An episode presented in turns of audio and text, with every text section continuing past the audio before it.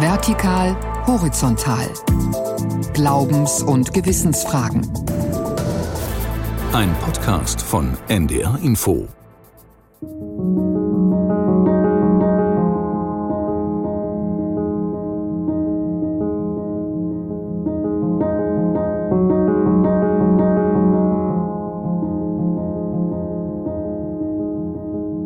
Glaube, grundsätzlich wünschen sich Eltern für ihre Kinder, dass sie mit positiven Werten groß werden, wie zum Beispiel Verständnis für andere, Selbstliebe, Gemeinschaftlichkeit.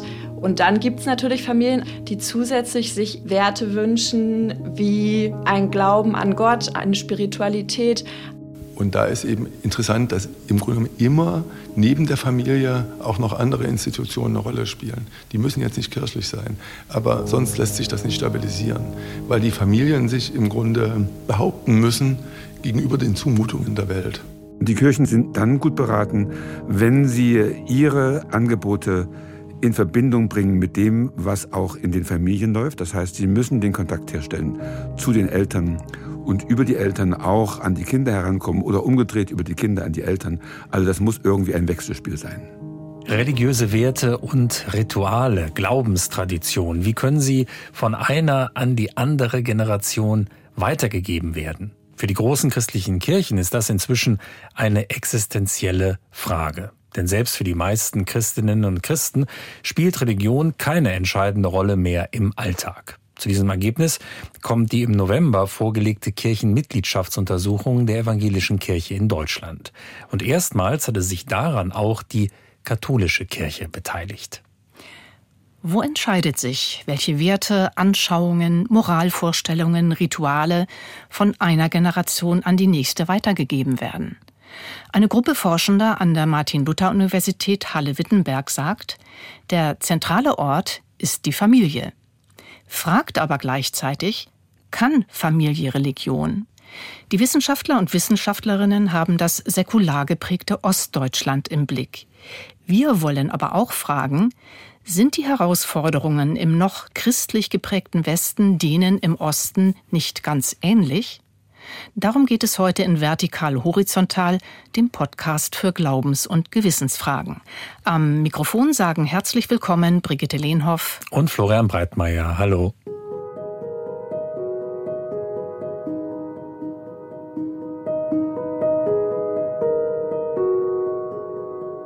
Brigitte, du hattest es schon angesprochen, die Forschenden an der Martin-Luther-Universität in Halle konzentrieren sich auf die Familie. Nun gibt es aber doch schon etliche Umfragen, die bestätigen, dass die Familie mitentscheidend dafür ist, welche Einstellung Kinder später zu religiösen Fragen entwickeln. Insofern ist doch der Ansatz gar nicht so neu. Ähm, ja, geleitet wird das Forschungsprojekt vom evangelischen Theologen Hagen Findeis und er argumentiert so. Wir wissen sehr viel darüber, dass Religiosität und Kirchenbindung zurückgehen. Aber wir wissen nicht, wie genau kommt das zustande? Die sogenannten Makrothesen von Individualisierung oder Säkularisierung helfen da nicht weiter, sagt Hagen Findeis. Nur wenn man sich ganz konkret das Familienleben anschaue, könne man besser verstehen, wie die Weitergabe, die Veränderung oder auch das Verschwinden von Werten funktioniere. Und das sei relevant für viele Bereiche des öffentlichen Lebens, nicht nur für die Kirchen. Also das ist wichtig, um einmal zu verstehen, wie kommt es, dass trotz intensiver Bemühungen, die Kirchen tun ja ganz viel, die Religiosität und eben auch die Kirchlichkeit seit Jahrzehnten immer weiter zurückgehen. Und hier in Ostdeutschland sogar in beschleunigtem Maße. Und es geht eben darüber hinaus auch noch um die politische Kultur, wo die Familien auch einen großen Einfluss haben. Die Familien sind ja Knotenpunkte, kann man sagen, für die Verbindung von gesellschaftlichen Debatten mit der persönlichen Herausbildung einer Überzeugung oder einer Meinung, einer Deutung. Und das findet viel mehr in den familiären Räumen am Küchentisch oder wo auch immer statt, als jetzt auf den öffentlichen Plätzen. Das ist ein Spezifikum für Ostdeutschland, würde ich sagen. Nun ist ja Familie ein ganz intimer Bereich. Hagen Findeis hat das ja schon angesprochen. Wie kommen denn die Forschenden da heran? Wie wollen sie einen Einblick gewinnen in den Familienalltag? Tatsächlich ist es nicht einfach, Familien zu finden. Die Forschenden sind auch immer noch auf der Suche. Aber dort, wo Gesprächsbereitschaft besteht, werden in drei Generationen Familien zunächst ausführliche Interviews geführt. Befragt werden also Großeltern, Eltern und deren Kinder ab dem Jugendalter. Was macht Sie als Familie aus? Über welche Themen streiten Sie sich? Worüber sind Sie sich einig? Wie streiten Sie sich? Wie vertragen Sie sich auch wieder? Dann kann man eine Enkelin fragen, was sie denn meint, was ihren Eltern und Großeltern wichtig ist, ihr mitzugeben. Und die Eltern und Großeltern fragen wir, was ihnen denn wichtig ist, der Enkelin dann mit auf den Weg zu geben. Dann kann man einen Überkreuzvergleich machen und dann sieht man schon, wie gut so eine Familie verbunden ist. Und die dann zentral spannende Frage ist ja, wie hält es die Familie mit der Religion? Und dann ist die Erfahrung, dass da eben wenig darüber gesprochen wird, es macht sich sehr stark an Praxis fest. Alle Befragten bekommen deshalb nach dem Interview eine Einwegkamera in die Hand gedrückt und sollen über mehrere Monate ihre Familie fotografieren. Was ist typisch für sie? Was macht die Familie aus? Und wie geht es dann weiter? Was passiert mit den Fotos? Die werden von der Uni entwickelt und bei einem Familientreffen allen drei Generationen vorgelegt. Gedacht sind die Fotos als Medium für den Einstieg in ein Gespräch, in dem es dann auch um Werte, Spiritualität und Lebenssinn gehen soll. Diese Phase beginnt aber erst jetzt. Das auf drei Jahre angelegte und von der deutschen Forschungsgemeinschaft geförderte Projekt hat jetzt etwa Halbzeit. Gibt es schon Zwischenergebnisse? Ja, spannend finde ich zum Beispiel die vorläufige Annahme, dass diejenigen, die religiös sprachfähig sind, sich auch für öffentliche Debatten interessieren, sich womöglich da einbringen. Und ganz eindeutig ist offenbar, unter welchen Bedingungen die Weitergabe von Werten klappt. Zentral ist, dass die Familienmitglieder über die Generationen hinweg sich auch miteinander beschäftigen, dass sie gemeinsam paddeln gehen oder angeln oder eben auch singen. Musik spielt eine große Rolle in den religiösen Familien. Das ist uns bisher so aufgefallen. Das kann ein Zufallsbefund sein. Das kann man jetzt noch nicht hochrechnen. Aber das, was man gemeinsam tut, das prägt alle und das hält die Familien auch zusammen. Und je dichter man das, was man in der Familie wichtig findet, auch außerhalb der Familie fortführen kann, umso leichter ist es auch so eine familiäre Orientierung auszubilden und die auch weiterzugeben und zu bewahren. Um dieses Projekt auch für mich selbst anschaulicher zu machen, habe ich einen der Befragten getroffen. Sven Müller lebt in der Nähe von Rostock, ist Jahrgang 1964 und arbeitet als evangelischer Religionslehrer und Gemeindepädagoge. Von ihm wollte ich wissen, was seine Eltern ihm beigebracht haben, das er wiederum an seine inzwischen erwachsenen Kinder weitergegeben hat. Wir durften fast alles machen, uns wurde viel ermöglicht. Aber es wurde auch eindeutig gesagt, was nicht geht. Also keine Achtung zu haben vor Essen und Trinken, keine Achtung zu haben vor allen anderen Menschen oder sich abfällig zu äußern über andere Leute. Auch die Achtung vor dem Alter oder das Einbeziehen von Kindern. Also wir wurden als Kinder nie irgendwie abgestellt. Wir waren immer mit dabei. Sogar als kleine Kinder schon in klassischen Konzerten mit dabei. Und wir waren mucksmäuschenstill und haben zugehört. Aber solch ein intensives Familienleben ist sicher auch schwer zu organisieren, gerade ja auch heutzutage. Oft sind beide Eltern berufstätig, die Kinder vielleicht in der Ganztagsschule und dann noch aktiv zum Beispiel im Sportverein.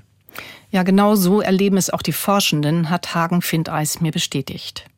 Und da ist eben interessant, dass im Grunde immer neben der Familie auch noch andere Institutionen eine Rolle spielen. Die müssen jetzt nicht kirchlich sein, aber sonst lässt sich das nicht stabilisieren, weil die Familien sich im Grunde behaupten müssen gegenüber den Zumutungen der Welt um das jetzt mal theologisch zu formulieren. Ja. Und das ist für die Familien schon eine große Aufgabe.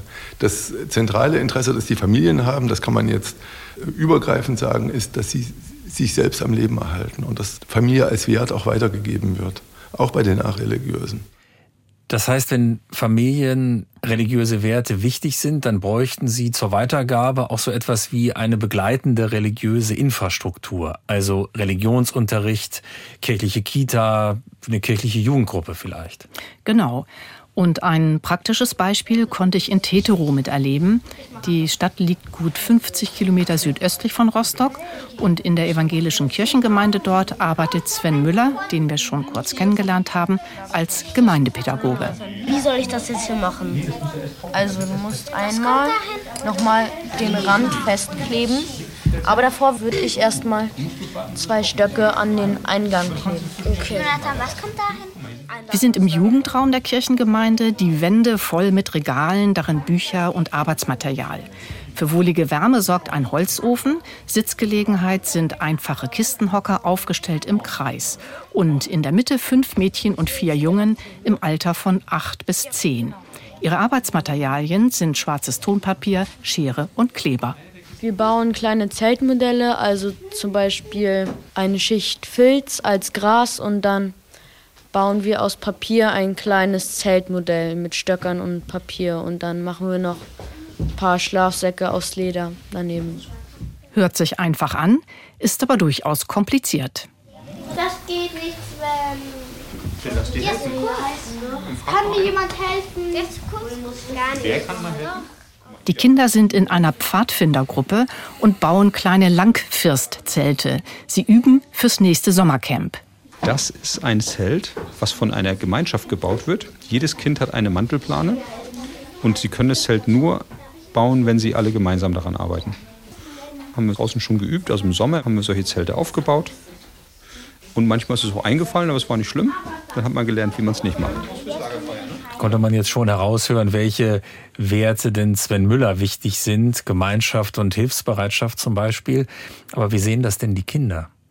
Die Kinder betonen durchweg, dass sie gerne Neues lernen und dass sie die Gemeinschaftsaktionen mögen. Also wir pflanzen Bäume, wir haben die Orientierungsschilder auf dem Marktplatz gebaut, die haben wir angemalt an eine andere Gruppe.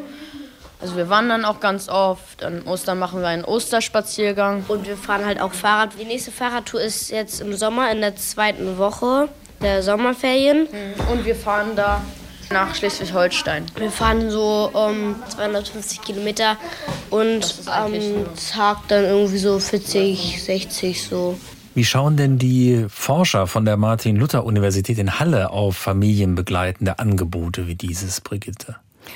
Hagen Findeis sagt, solche Angebote müssen mindestens eine Bedingung erfüllen. Dort geht es letztlich darum, dass die Kinder und Jugendlichen selbst auch aktiv etwas tun. Also dass sie dort nicht nur berieselt werden, sondern dass sie eingebunden sind und auch sowas wie Selbstwirksamkeit erleben. Das ist für Menschen immer wichtig. Ja, dass sie auch das Gefühl haben, es bringt mir jetzt auch was.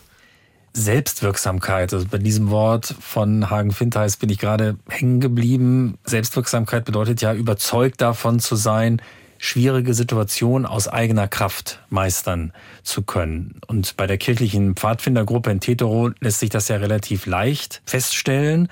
Aber wie sieht das zum Beispiel mit dem Religionsunterricht in der Schule aus? Da wird, wenn man so will, eine Grundlage für Selbstwirksamkeit gelegt, indem Schülerinnen und Schüler sich selbst erforschen zum Beispiel oder zu einem Thema eine Haltung entwickeln. So habe ich es jedenfalls miterlebt im gemeinsamen Religionsunterricht der Klassen 4b und 4d in der Grundschule am Margaretenplatz in Rostock. Die Schülerinnen und Schüler, die sich nicht für Philosophie, sondern für Religion entschieden haben, unterrichtet Sven Müller.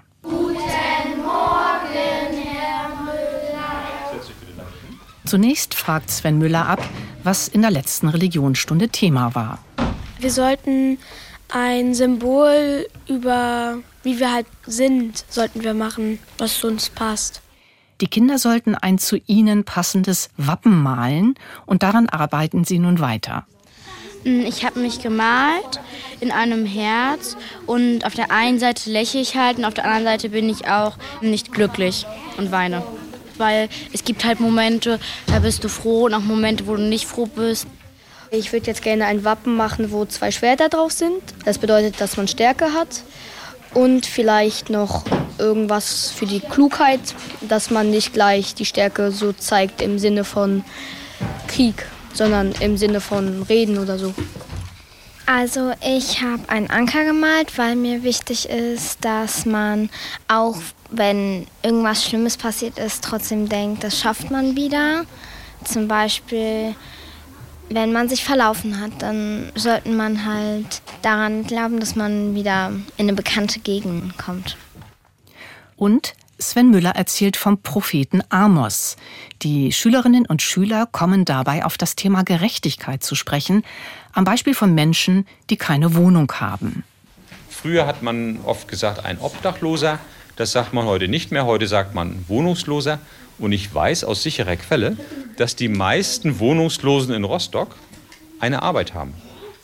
Hört sich ziemlich verrückt an, oder? Woran könnte das denn liegen? Dass sie schlecht bezahlt werden. Der Wohnraum in Rostock ist so teuer wie in Hamburg oder in München.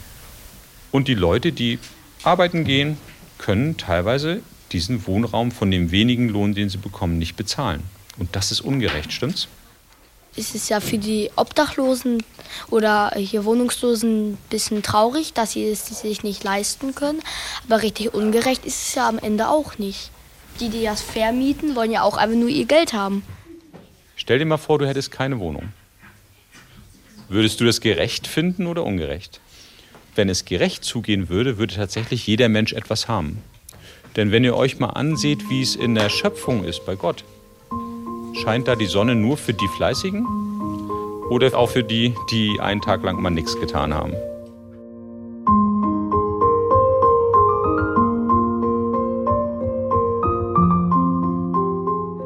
Wie können neben der Familie auch Institutionen dazu beitragen, religiöse Werte zu stabilisieren?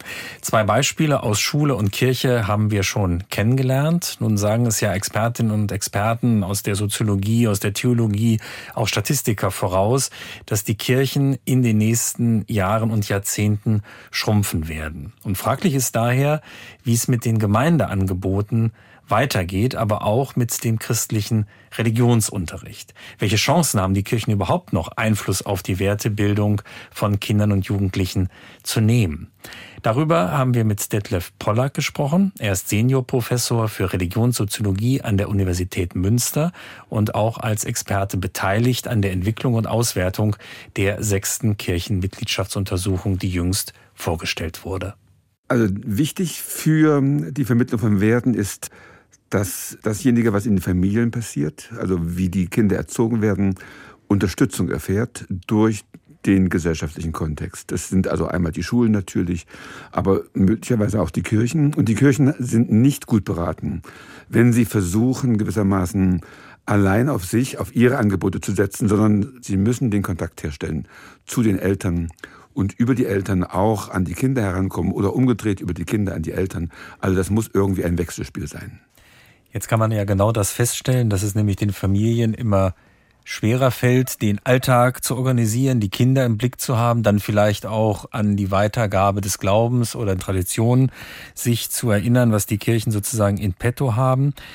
Wenn Sie das noch einmal konkreter fassen können, wie passgenau müssten denn die Kirchen sich an die Eltern wenden, um tatsächlich ihre Botschaft dann auch unterbringen zu können. Das muss doch passgenauer, vielleicht auch niedrigschwelliger erfolgen. Wie könnte das den Kirchen konkret gelingen? Das ist in meinen Augen gar nicht so einfach, dass die Kirchen an die Menschen herankommen, also an die Elternhäuser, an die Familien. Man muss irgendwie versuchen, die ähm, Botschaft, die Angebote, das, was die Kirche zu sagen hat, so an den Mann, an die Frau zu bringen, dass das wie nebenbei wirkt. Ja, und sonst bauen sie sofort Widerstände auf. Denn der Einzelne möchte gerne, auch in seinem Glauben, autonom sein. Er möchte über sich selbst bestimmen. Und wenn die Kirchen gewissermaßen sehr konkret und äh, sehr direkt die Ansprache an die Menschen richten, dann erreichen sie wahrscheinlich sehr häufig eher das Gegenteil von dem, was sie wollen. Im ersten Teil dieses Podcasts haben wir ein laufendes Forschungsprojekt der Martin-Luther-Universität Halle-Wittenberg vorgestellt. Geleitet wird dieses Projekt vom Theologen Hagen Findeis und er vermutet auf Grundlage der bisherigen Ergebnisse, die großen christlichen Kirchen haben nur dann eine Chance, wenn sie absichtslos auf Menschen zugehen. Also das ist ein sehr gutes Stichwort, absichtslos, bei Gelegenheit, okkasionell. Ja. Kirche soll da sein. Viele Menschen haben nichts gegen die Kirche, sie soll aber im Hintergrund sein. Und wenn man sie braucht, äh, möchte man auf sie zugreifen. Aber in dem Augenblick, wo die Kirche gewissermaßen vordergründig wird, da ist die Gefahr groß, dass man sie ablehnt. Und wenn sie gewissermaßen absichtslos irgendwie mit dabei ist, also die Menschen begleitet, dann erhöht sich die Chance, dass man sie vielleicht auch bei Bedarf in Anspruch nimmt. Also es geht kein Weg an der Eigenständigkeit des Individuums vorbei. Das unterstreicht im Grunde genommen, dass die Kirche völlig offen auf die Menschen zugehen muss. Ja, Anders ist es überhaupt nicht möglich. Gerade im Osten. Unter anderem deswegen, weil die Menschen über Jahrzehnte hinweg indoktriniert worden sind. Und sie möchten sich also von niemanden, auch nicht von der Kirche und im Übrigen auch nicht vom demokratischen Staat oder vom Rechtsstaat, sagen lassen, wo es nun lang geht. Also diese Erfahrung der Bevormundung macht es den Kirchen besonders schwer, die Menschen zu erreichen. Ich habe noch mal generell eine Frage zur Vergleichbarkeit von Ost und West, die ich mir immer wieder gestellt habe, als ich mich mit diesem Projekt beschäftigt habe.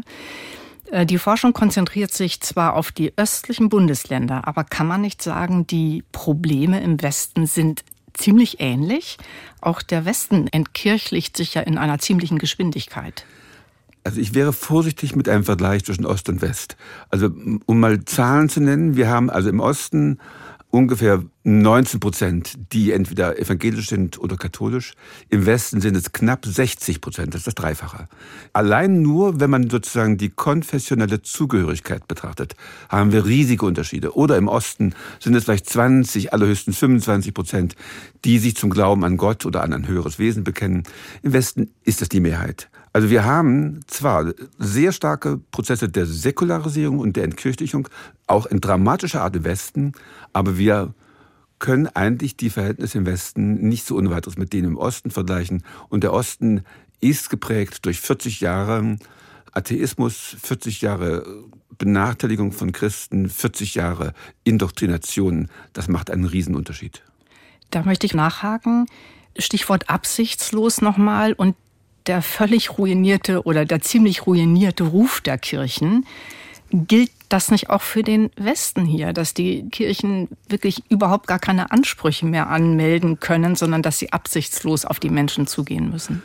Ich würde sagen, das gilt auch für den Westen. Im Westen ist es sogar fast noch schlimmer als im Osten. Insofern, als dass im Westen viele Menschen nicht gute oder sogar schlechte oder sogar schlimme Erfahrungen mit den Kirchen gemacht haben. Und insofern sind also im Westen oft die Vorbehalte gegenüber der Kirche sogar höher als im Osten, währenddessen im Osten gewissermaßen eine Art Gleichgültigkeit gegenüber Kirche und Religion und Glaube ähm, vorherrschend ist. Und ich würde auch sagen, auch im Westen müssen die Kirchen sehr vorsichtig sein und sie müssen, wenn sie die Menschen erreichen wollen, zunächst mal von ihrer eigenen Schuld sprechen, davon, dass sie bereit sind umzukehren, dass sie gelernt haben aus den Missbrauchsfällen. Ohne das geht überhaupt nichts. Meint Detlef Pollack, Religionssoziologe an der Universität Münster.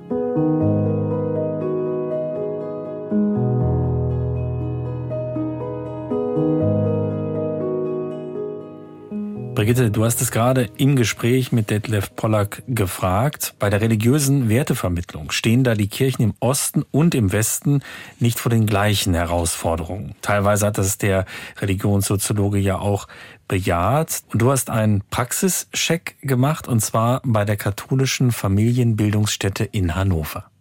Ja, und ich war überrascht, wie sehr sich manche Aussagen in Ost und West ähneln. Aus dem Forschungsprojekt an der Uni Halle hatten wir ja gehört, dass bei der Werteerziehung die meisten Familien Unterstützung von außen brauchen. Und Mira Toben, Mitarbeiterin der katholischen Familienbildungsstätte, bestätigt genau das. Mein Eindruck ist ganz oft, dass Eltern eine Idee davon haben, welche Werte ihnen wichtig sind, aber dass so im Alltag, der ja auch gerade, wenn die Kinder noch relativ jung sind, wirklich ausgesprochen stressig sein kann, wo es dann nur noch um diese absoluten Basisbedürfnisse der Kinder geht und darum, das Leben am Laufen zu halten, keine Kapazitäten haben, darüber sich Gedanken zu machen, wie können wir diese Werte denn weitergeben, was für Rituale können wir implementieren in unser Familienleben, um diese Werte zu vermitteln und sich da durchaus unterstützende Angebote suchen. Jetzt hat Mira Thom gesagt, oft hätten Eltern eine Vorstellung, eine Idee davon, welche Werte ihnen wichtig sind. Hat sie auch konkret einige benannt? Ja, sie hat aber eine Einschränkung vorweggeschickt. Inzwischen sei die Gesellschaft so divers, dass man nicht mehr generell sagen könnte, Eltern wollten diese oder jene Werte vermitteln. Sie beobachtet aber doch, Grundsätzlich wünschen sich Eltern für ihre Kinder, dass sie mit positiven Werten groß werden, wie zum Beispiel Verständnis für andere, Selbstliebe, Gemeinschaftlichkeit. Und dann gibt es natürlich Familien, aber ich würde niemals sagen, dass das alle sind, die zusätzlich sich eben Werte wünschen, wie ein Glauben an Gott, eine Spiritualität. Und wenn ich genau das noch einmal aufgreife, Verständnis für andere zu haben, Selbstliebe, auch Gemeinschaftlichkeit, womöglich Religiosität. Das sind ja quasi Verhaltensweisen, die ich erst erlernen muss. Die sind ja nicht automatisch da. Und was bietet die Familienbildungsstätte in Hannover da konkret an? Leiterin der katholischen Einrichtung ist Maria Hassler und sie sagt, dass die Angebote aus den oft ganz einfachen Fragen der Eltern entwickelt würden. Wie unterscheide ich Lob und Kritik oder gibt es irgendwas wie Ermutigung zum Beispiel? Ich habe viele Kurse zum Thema Ermutigung gegeben für Eltern, aber auch das innere Bauchgefühl zu stärken der Eltern, weil sie da so eine Sehnsucht danach haben. Wer unterstützt mich da? Und das nehmen wir einfach wahr, dass das mehr wird, dass es das braucht, dass ich meinem inneren Bauchgefühl vertrauen darf, entgegen der Erwartung zum Beispiel, ich muss auf jeden Fall nach einem halben Jahr wieder arbeiten gehen jetzt bei der Mama oder anderen Themen, die da irgendwie auftauchen. Vom Religionssoziologen Detlef Pollack haben wir ja schon den mahnenden Hinweis an die Kirchen gehört, besonders Eltern im Osten nicht über Angebote vereinnahmen zu wollen. Welche Erfahrung macht denn da die Familienbildungsstätte in Hannover? Mich hat wirklich überrascht, wie ähnlich die Situationen in Ost und West sind. Mira Toben betont, dass natürlich Eltern und Familien willkommen sind, und trotzdem da niemals die Erwartung ist, dass die sich in irgendeiner Form in der Gemeinde engagieren, dass die plötzlich sonntags bei uns im Gottesdienst sitzen, sondern dass Kirche da ist, für die Menschen da ist, ohne dass gleich von den Menschen ganz viel genommen wird. Was ich fast ein bisschen paradox finde, die Teilnehmenden der Angebote wollen offenbar eine gewisse Unverbindlichkeit, eine Art Distanz auch. Sie wollen aber trotzdem von der Kirche angesprochen werden. Viele wünschen sich eine Ansprache von Kirche, ohne dass Erwartung von Kirche kommt. Das finde ich da ganz spannend, dass die sich wünschen, Kirche nimmt Kontakt auf, aber hat keine Erwartungen. Und damit wären wir schon wieder bei dem Stichwort absichtslos. Wie kann dann aber die Vermittlung religiöser Werte überhaupt funktionieren? in der katholischen Familienbildungsstätte Hannover zum Beispiel über das Projekt Segenszeitraum. Ein Angebot sind Segensandachten für Familien mit Babys und Kleinkindern.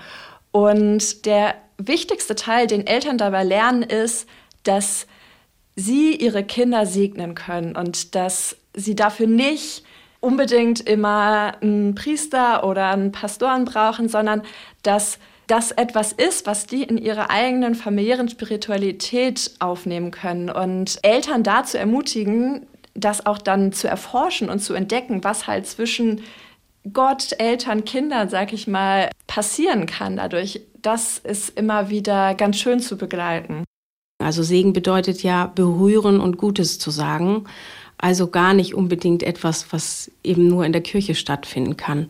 Und diesen Ansatz wollen wir stärken und wir suchen eben ganz bewusst nach Momenten oder Möglichkeiten, um das zu tun, weil Menschen eben nur weil sie in ein Haus kommen, was katholisch ist, ja nicht katholisch sein müssen und dennoch berührt oder gesegnet oder ermutigt wieder rausgehen dürfen. Und das ist unsere Hoffnung, unser Wunsch, dass diese Wertschätzung im Zentrum ist und auch rüberkommt.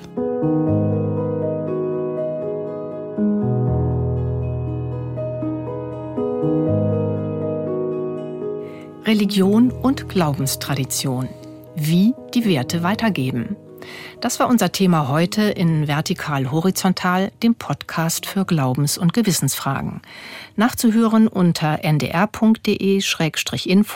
oder in der ARD Audiothek. Für Anregungen und Kritik gibt es wie immer eine Mailadresse. Sie lautet vertikal-horizontal, geschrieben in einem Wort, vertikal-horizontal.ndr.de. Dankeschön fürs Zuhören und mit dabei sein, sagen heute Florian Breitmeier und Brigitte Lehnhoff. Tschüss. Tschüss.